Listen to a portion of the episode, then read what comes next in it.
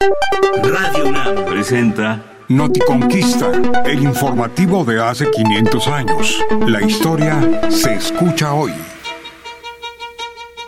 De acuerdo con la segunda carta de relación escrita por Hernán Cortés, Moctezuma, el gobernante de México Tenochtitlan, lo recibió en noviembre de 1519 con este discurso.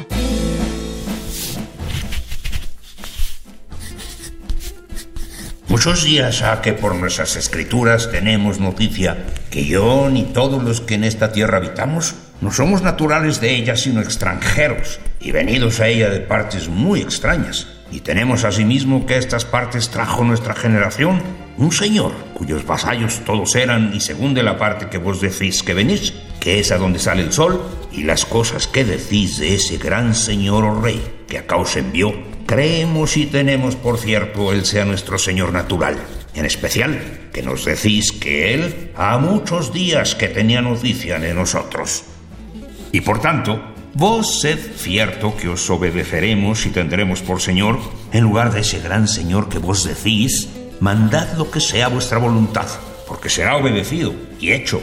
Y todo lo que nosotros tenemos es para lo que vos de ellos quisiéredes disponer y pues estáis en vuestra naturaleza y en vuestra casa, holgad y descansad del trabajo del camino y guerras que habéis tenido.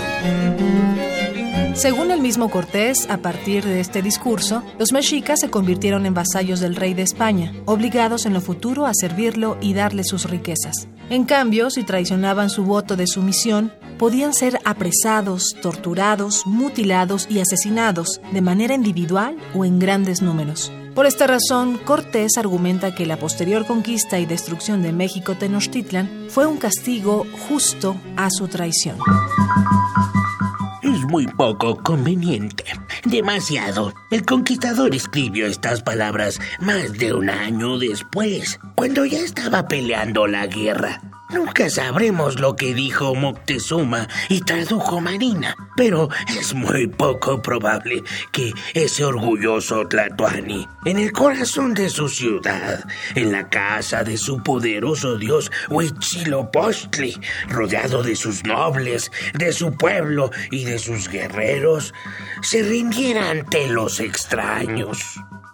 Visita la página noticonquista.unam.mx y sigue Noticonquista en las redes sociales. Radio UNAM, experiencia sonora.